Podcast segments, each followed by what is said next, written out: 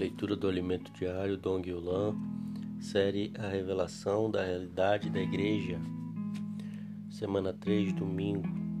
Lê como oração Apocalipse 22, 12. E eis que venho sem demora, e comigo está o galardão que tenho para retribuir a cada um segundo as suas obras.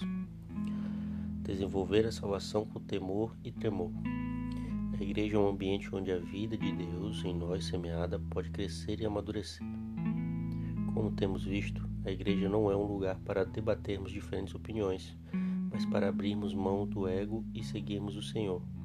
Isso significa que mesmo aquilo que nos parece bom pode se tornar um empecilho ao mover de Deus, nos impedindo de cumprir sua vontade. Vimos na semana anterior o exemplo de uma opinião aparentemente boa, mas com a capacidade de frustrar os planos de Deus.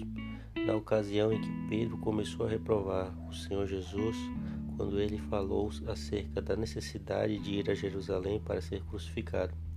Naquele caso, a opinião de Pedro, influenciada por sua vida da alma, possibilitou que Satanás encontrasse uma brecha para tentar o Senhor com um sentimento de autocompaixão a não fazer aquilo que o Pai determinava para ele.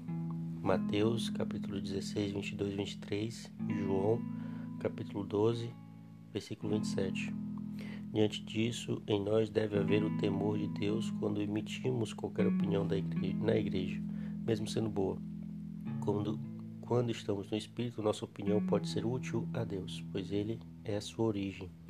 Porém, quando vivemos na alma, nossa opinião pode ser usada por Satanás para tentar criar uma barreira ao mover de Deus, a propagação do Evangelho do Reino.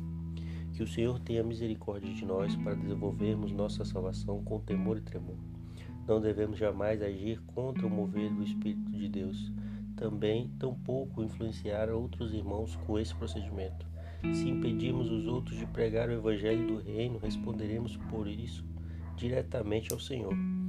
Esse é um grave pecado. Tenhamos em mente que prestaremos contas ao Senhor de todas as nossas obras por ocasião do julgamento no tribunal de Cristo.